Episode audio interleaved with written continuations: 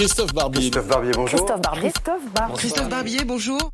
Bonjour Christophe. Bonjour Julien. Invité dimanche soir sur euh, France 2 pour le JT de Laurent Delahousse, Nicolas Sarkozy a déclaré qu'il n'était plus dans la politique partisane à l'occasion de la sortie de son livre Passion.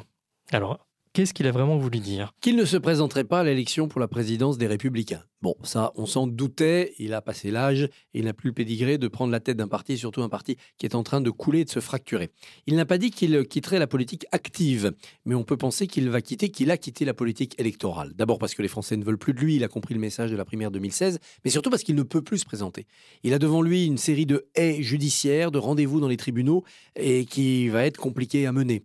Euh, peut-être s'en sortira-t-il totalement blanchi, en tout cas il a agi avec beaucoup d'assurance face à cette adversité, mais en tout cas son présent et son futur dans les années qui viennent, il est judiciaire. Et puis, on peut penser que Nicolas Sarkozy considère qu'on peut faire de la politique sans faire de la politique, qu'on peut être dans la politique active sans se présenter à des élections. En gros, il veut être faiseur de roi, il veut tirer les ficelles, il veut faire en sorte que les républicains de demain soient les enfants des républicains d'hier, c'est-à-dire du sarkozysme. Il veut maintenir au cœur des républicains la philosophie sarkozyste et il aimerait bien, évidemment, un jour voir surgir un leader qui se présente comme son fils ou sa fille spirituelle.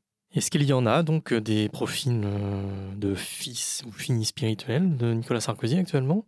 La plupart des sarkozystes ont leur avenir derrière eux. Ceux qui ont accompagné Nicolas Sarkozy, Nadine Morano, Brice Hortefeux, tout cela c'est fini. En revanche, on voit parmi les jeunes des euh, candidats se référer malgré tout au sarkozysme.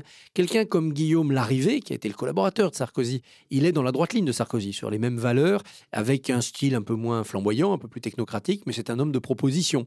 On peut voir aussi chez François Barouin, le chiracien devenu ami de Nicolas Sarkozy, un héritier possible. En tout cas, c'est la carte que Sarkozy avait avancé quand il était question de voir éventuellement François Fillon renoncer à sa candidature présidentielle. Donc oui, il y a des sarkozystes dans la génération qui suit, il y a du sarkozysme un peu partout chez les candidats les républicains, et surtout, quel que soit le candidat LR en 2022, on ne l'imagine pas être en rupture avec le sarkozysme et dire je ferai le contraire de ce que Nicolas Sarkozy proposait et a fait. Forcément, il y aura une double référence pour ce candidat-là, une référence à Jacques Chirac pour son humanisme, sa manière de, ne pas brutaliser la société, c'est la solution pour ramener des macronistes au bercail, et puis une référence à Sarkozy pour euh, les valeurs centrales, l'identité, la sécurité, pour un certain dynamisme au pouvoir, et parce qu'il est le dernier à avoir offert la victoire à la droite. Merci Christophe. Merci.